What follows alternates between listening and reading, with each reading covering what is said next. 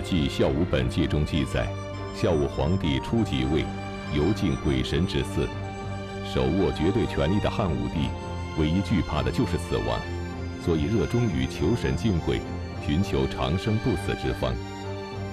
正所谓上有所好，下必甚焉。汉武帝的所好，令那些江湖术士、神汉巫师，在大汉朝堂之上，上演了一出出令人啼笑皆非的闹剧。汉武帝为什么会如此迷信鬼神？那些自称能通神见仙的方士巫师，最后又都落得怎样的下场呢？请继续关注《西汉》第二十六集《装神弄鬼》。汉武帝啊，一代人杰，雄才伟略。他的谥号呢是武帝啊。根据这个中国古代的谥法，什么叫武呢？克定祸乱曰武，威强敌德曰武，就是开疆拓土啊，征战四方啊。但是这个金无足赤，人无完人，这个从来没有一个领袖永远正确不犯错误。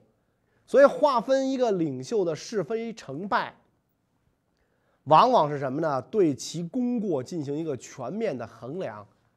汉武大帝英明神武，但是呢，他也做过很多乱七八糟、莫可名状的事情，比如他好色，比如他残忍，还有呢，就是我们要讲的他妄图长生。这个汉武帝啊。早在继位不久，就一直在不停的寻找，找什么呢？希望能够找到一条升仙之路，摆脱死神的纠缠。他虽然掌握着最尊贵的权利啊，满足自己一切声色犬马的欲望，但是对于死亡，他没有办法摆脱。所以他为了长久的掌握这些权利，不停的追求。长生不老的方法，上有好者，下必甚焉。看到当今皇上跟秦始皇一样啊，追求长生，所以这个沿海啊、燕齐地区的许多方士，成群结队的啊涌向长安，投皇上所好，高谈阔论鬼神之事，竭力鼓动这个汉武帝祭神求仙。在这一堆一堆的这个方士里边，有一个这个齐地的方士，名叫少翁。顾名思义嘛，这个少翁就是少年老头的意思啊，就是说这个人呢，长得是一副这个年轻人的面容，但是呢，到处跟人讲啊，说自己已经好几百岁了。那会儿的人不明所以啊，那也没有这个科学的方法来来检测，那所以就跟着这个瞎起哄。胡乱宣传，所以这个少翁的这个名头呢很响，再加上他说自己能够这个召唤鬼神，所以汉武帝对这个少翁呢就非常非常的宠信。那个时候，这个汉武帝特别喜欢的一个妃子王夫人刚刚死了不久，啊，汉武帝在这个王夫人活着的时候啊，很宠幸她啊。现在人虽然死了啊，但是这个汉武帝呢，对她总是念念不忘。所以邵翁听到这个消息之后呢，就跑到这个宫里来求见汉武帝。邵翁就跟皇上讲了，啊，说这个臣有一种法术，能让死去的人显灵，那这样呢，就可以让王夫人显灵，和皇上您再见一面。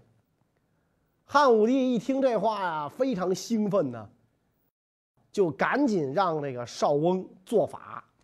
所以到了这个晚上，少翁呢就选择一间密室啊，左右各置一榻，悬上白纱帐子啊，然后帐前呢烧着明烛，陈列上酒食，要来王夫人生前所穿的衣服，然后呢叫这个汉武帝。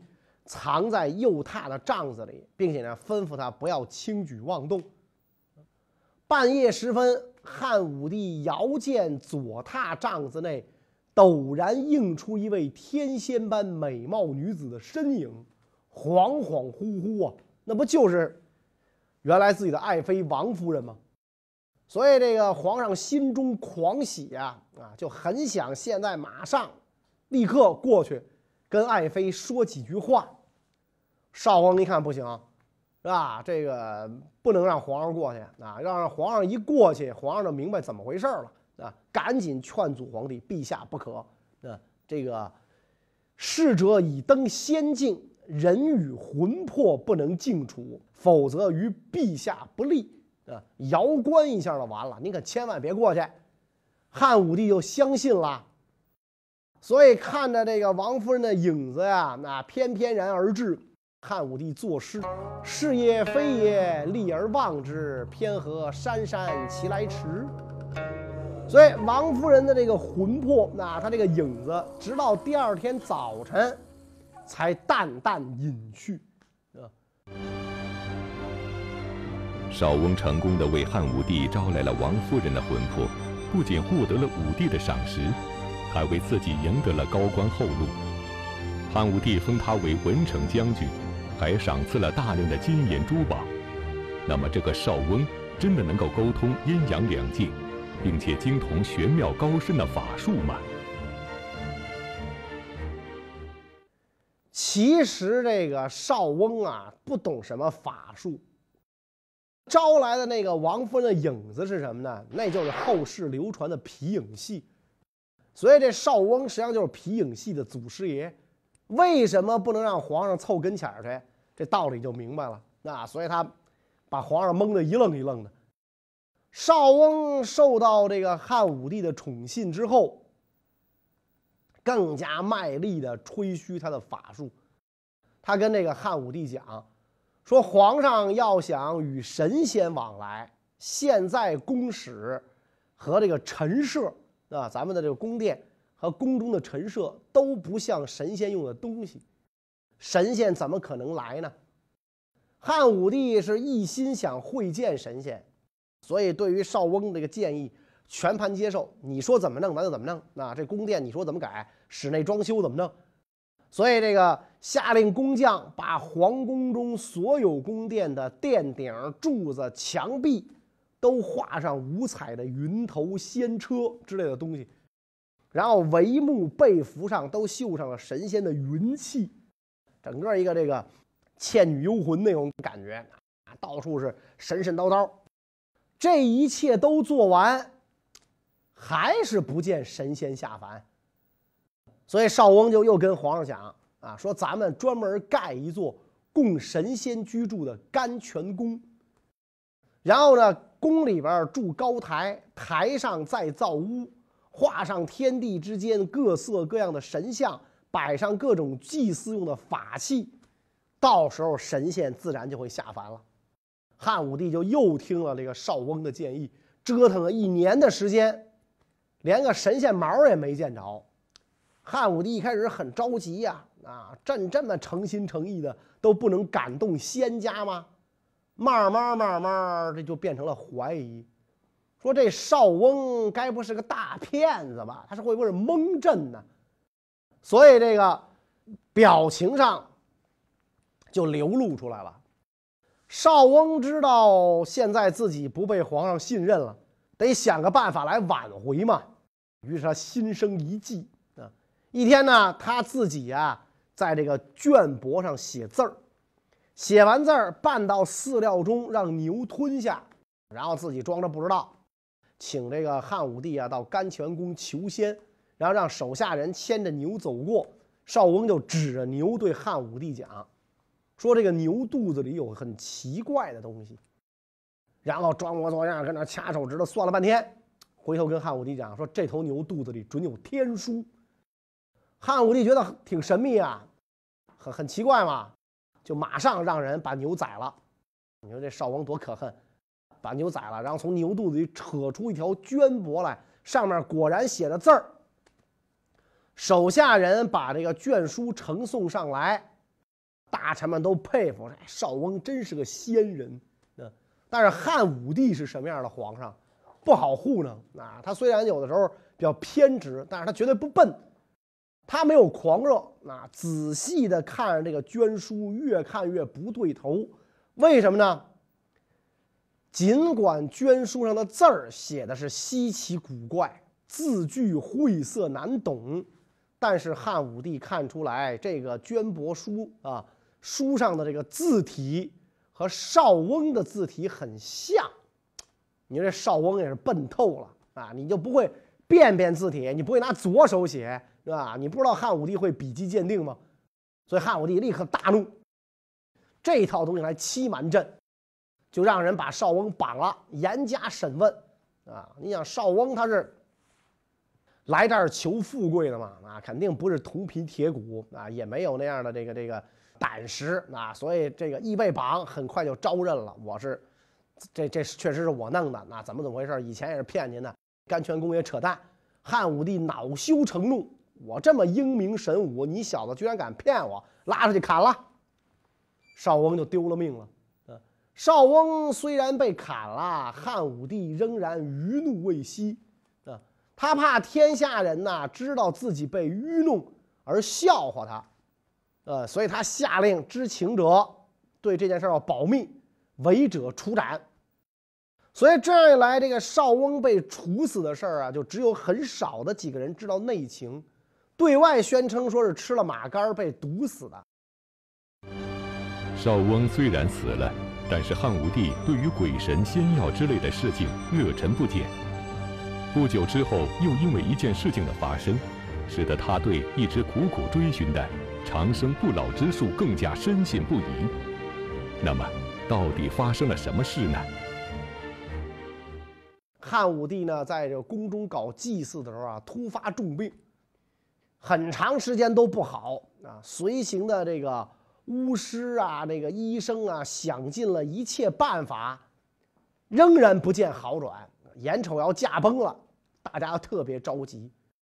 这个时候，一个方士就说了：“说上郡呢有一个巫师，啊，他本来呢不是巫师，后来他生病的时候，鬼神附体，就变成了能和鬼神通话的巫师。他专门有一套自己的法术啊。”所以现在呢，这个臣推荐他，以解圣功不要，驱除附体的鬼怪。汉武帝就信以为真，就把这个上郡巫师呢，这个叫来，安置在这个甘泉宫。等到这个汉武帝又一次这个发病的时候啊，就派人去问这个巫师：“我这病应该怎么治？”巫师替神灵回答。说天子不必担心，你的病啊很快就好啊！一有好转，你就要来甘泉宫跟我相会。汉武帝得的就是一个普通的病嘛，啊，他这个身体又好，呃，饮食也不错，在调理之下，慢慢就要恢复。啊，恢复了之后，他立刻就前往甘泉宫，等到彻底病愈了，就在这个专门祭祀神灵的寿宫当中啊。摆设酒宴啊，就是宴请这个神灵。非常奇怪的是，谁都看不见这个神灵，只能听到他的声音。而他的声音声音呢，跟人声一样，呼来呼去，来时肃然有风，居于帷帐之中，是吧？但是你看不见人在哪儿，对吧？就觉觉得帐幕里边有人说话。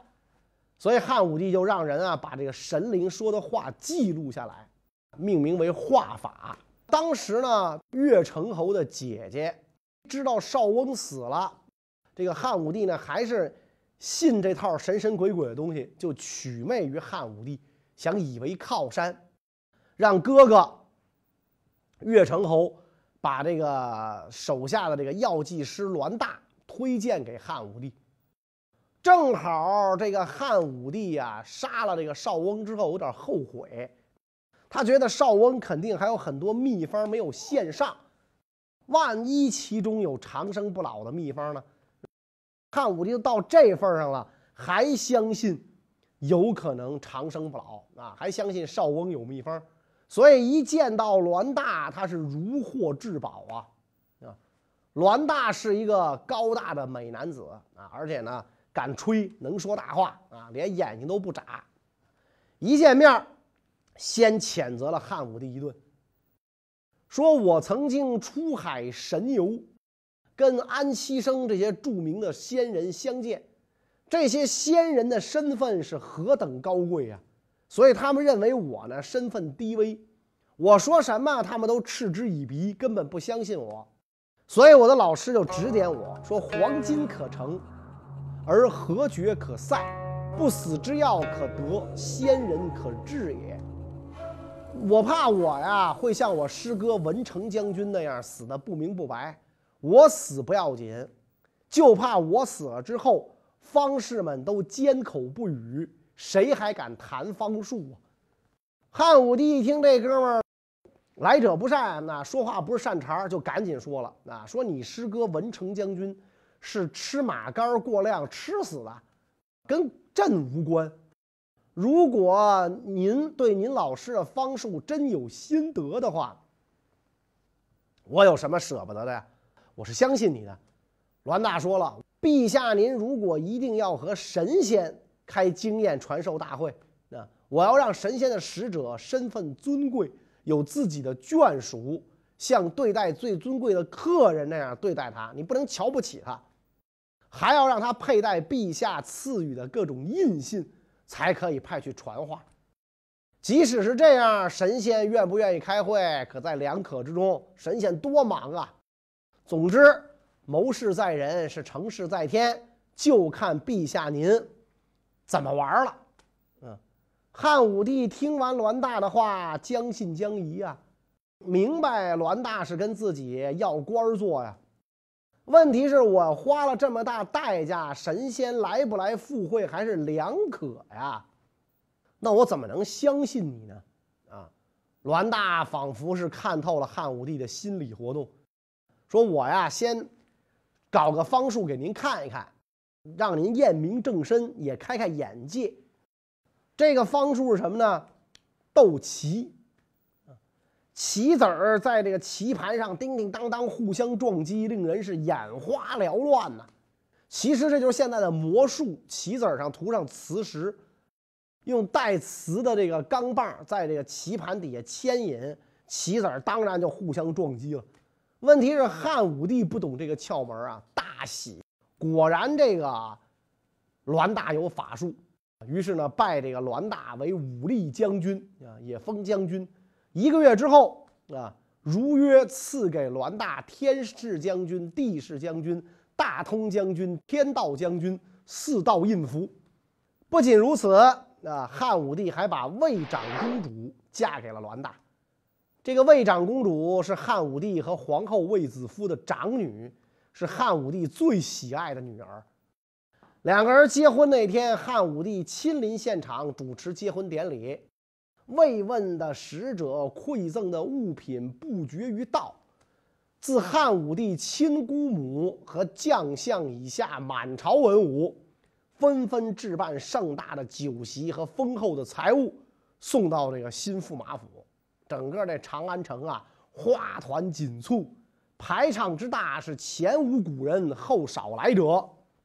从此之后，栾大常常夜里在家里做法事，请神仙降临。这么大的排场，这么尊贵的身份，仍然感动不了神仙啊！神仙也够缺德的啊，不下凡。栾大没辙了，心生一计呀，告诉汉武帝。说我要盛装入海拜见老师，啊，焦灼的这个汉武帝啊，问这个栾大何时入海？你不是入海找你老师去吗？你你什么时候走啊？栾大哪敢冒着生命危险入海啊？啊，玩了一圈到泰山做法事。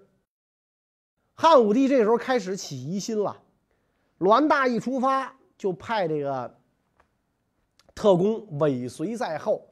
这个特工就向汉武帝报告说：“这个栾大一路上花天酒地，到处大吹法螺，连个神仙影都没见着。”汉武帝知道是上了栾大的大当了！第二年，栾大回到长安，复命说见到了老师啊，不过这个老师的这个方术啊已经用完了，没法满足陛下的要求了。栾大黔驴技穷。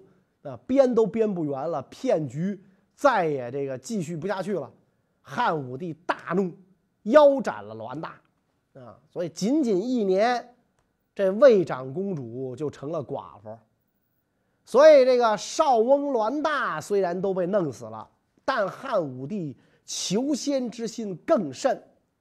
所以这个方士们啊，就跟这个贪官似的，死了一个来了一个，死了一个来了一个，那死了一堆来了一窝，前仆后继。虽然少翁、栾大都没有得到好下场，但是只要汉武帝求仙问道的追求不变，装神弄鬼的人就有机会飞黄腾达，一夜暴富。在利益的驱使之下，一时之间，人人都争先恐后的吹嘘自己手里握有成仙的秘方。大汉帝国境内的灵异事件也开始层出不穷。那么，究竟又发生了哪些神奇的事件呢？这一年夏天啊，一个巫师啊，在这个外地的后土祠旁啊，为民众呢主持祭祀仪式。转眼之间，看到地面隆起，呈现出弯钩形状。大家挖开土丘，出土了一只鼎，比别的鼎都要大，雕刻着各种奇怪的花纹，但是没有铭文。啊，地方官就禀报给了汉武帝。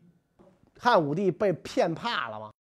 他不像秦始皇似的，那他比秦始皇稍微聪明点被骗怕了，就先派人把这巫师抓来刑讯逼供，问这是不是假的，没有发现有明显的骗局，于是就把这个鼎啊请到了甘泉宫，武帝非常虔诚的跟在鼎后面，准备把它献给天帝。行至中山，天气晴朗，万里无云之时。无缘无故飘来一朵黄云，大如伞盖，刚好有一头独角兽跑过。汉武帝糊里糊涂弯弓搭箭，也不知道怎么着，一箭就射死了独角兽，啊，把它呢当做天赐的祭品。然后这主管祭祀的官员就跟皇上讲，说只有遇见圣主，宝鼎才会现身，宝鼎一现身，祥瑞也就跟着而来。黄云和独角兽啊，就是祥瑞。陛下，您就是像皇帝一样的圣主。这番话说的汉武帝龙颜大悦啊，就把这鼎呢珍藏在宫中，时不时的祭拜一番。转眼到了秋天了，齐人公孙卿就跟汉武帝呢献上了一部木简书。书上说，汉朝的圣主应在高祖曾孙身上，陛下您就是高祖曾孙，所以您应该效仿皇帝登泰山封禅。当年皇帝在雍县祭祀上帝，有一条这个脖子上悬着垂肉、两腮长满胡须的龙从天上下来迎接他，皇帝骑到龙背上了，文武百官、后宫嫔妃。跟着骑到龙背上的有七十多人，龙才飞升而去。汉武帝听这个公孙卿啊讲这个皇帝的故事，听的是悠然神往，于是呢拜这个公孙卿为郎，让他去太史山等待神仙降临。汉武帝本人朝朝日日一夕夕月的这个拜神，神仙神仙快点来吧，赶快接我去成仙。尽管汉武帝一而再、再而三的上当受骗，但是他仍然期盼着有一天能够得道成仙，幻想着自己能够长生不死。于是，这就给那些贪图荣华富贵的方士们提供了机会。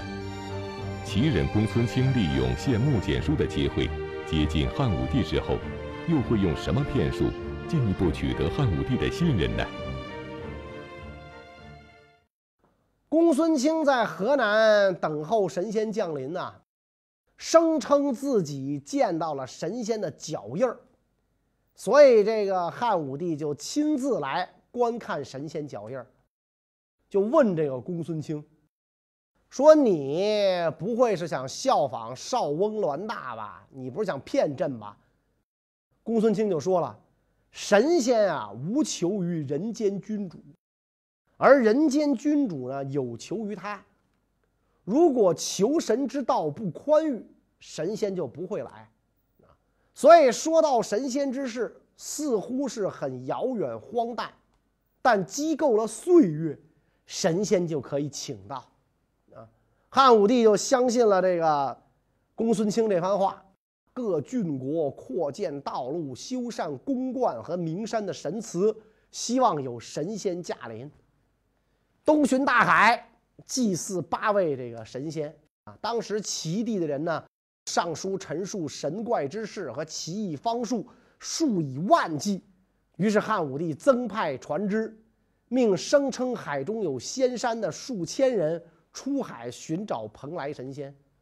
公孙卿更是经常带着天子符节，先行前往名山等候神仙驾临。行至东来。公孙卿声称啊，夜中见一巨人，身高数丈，凑上前去就看不见了。所留脚印甚为巨大，类似禽兽的蹄迹。群臣当中还有人讲说，看到一位老翁，手中牵着一条狗，说我想见天子，然后呢就踪迹全无。汉武帝亲自查看了这个巨大脚印儿，还没有完全相信。听说老翁之事，认定了这是神仙，兴高采烈的盼望着能遇到神仙，而且呢还打算亲自乘船出海去寻找蓬莱仙山。群臣就赶紧劝谏。这个时候，东方朔跟皇上讲了：与神仙相遇要出于自然啊，不要急躁强求。若是有道行，就不愁遇不到；如果没有道术，你就是到了蓬莱山见到神仙也没有益处。所以我希望陛下只管回到宫中，安静等待神仙自会降临。汉武帝听完这个东方朔的话，才打消了出海的念头。这个公元前九十八年三月，啊，汉武帝再次巡游泰山，扩建祭天的神坛。这个时候，随着他年龄一天一天的这个增大，那他已经这个这个好几十岁了，想长生啊，已经快想疯了。虽然这个公孙卿仍然以所谓巨人的足印进行辩解，但是呢，汉武帝对方士们的奇谈怪论已经日益厌倦啊，也也也琢磨说这帮人没什么真本事，可是呢，还跟他们保持了联系，希望自己能够真心碰到。一个有求仙本领的人，可是这种事儿是根本不可能碰到的。就在这个汉武帝日益强烈的长生愿望下，他还是不可避免的衰老了，要考虑这个接班人的问题了。啊汉武帝早就立有太子啊，这个太子是卫子夫所生。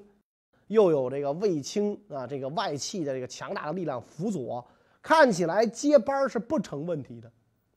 但是呢，汉武帝在接班人的问问题上，却发生了一场重大的变乱。这是怎么回事呢？咱们下一讲再讲。谢谢大家。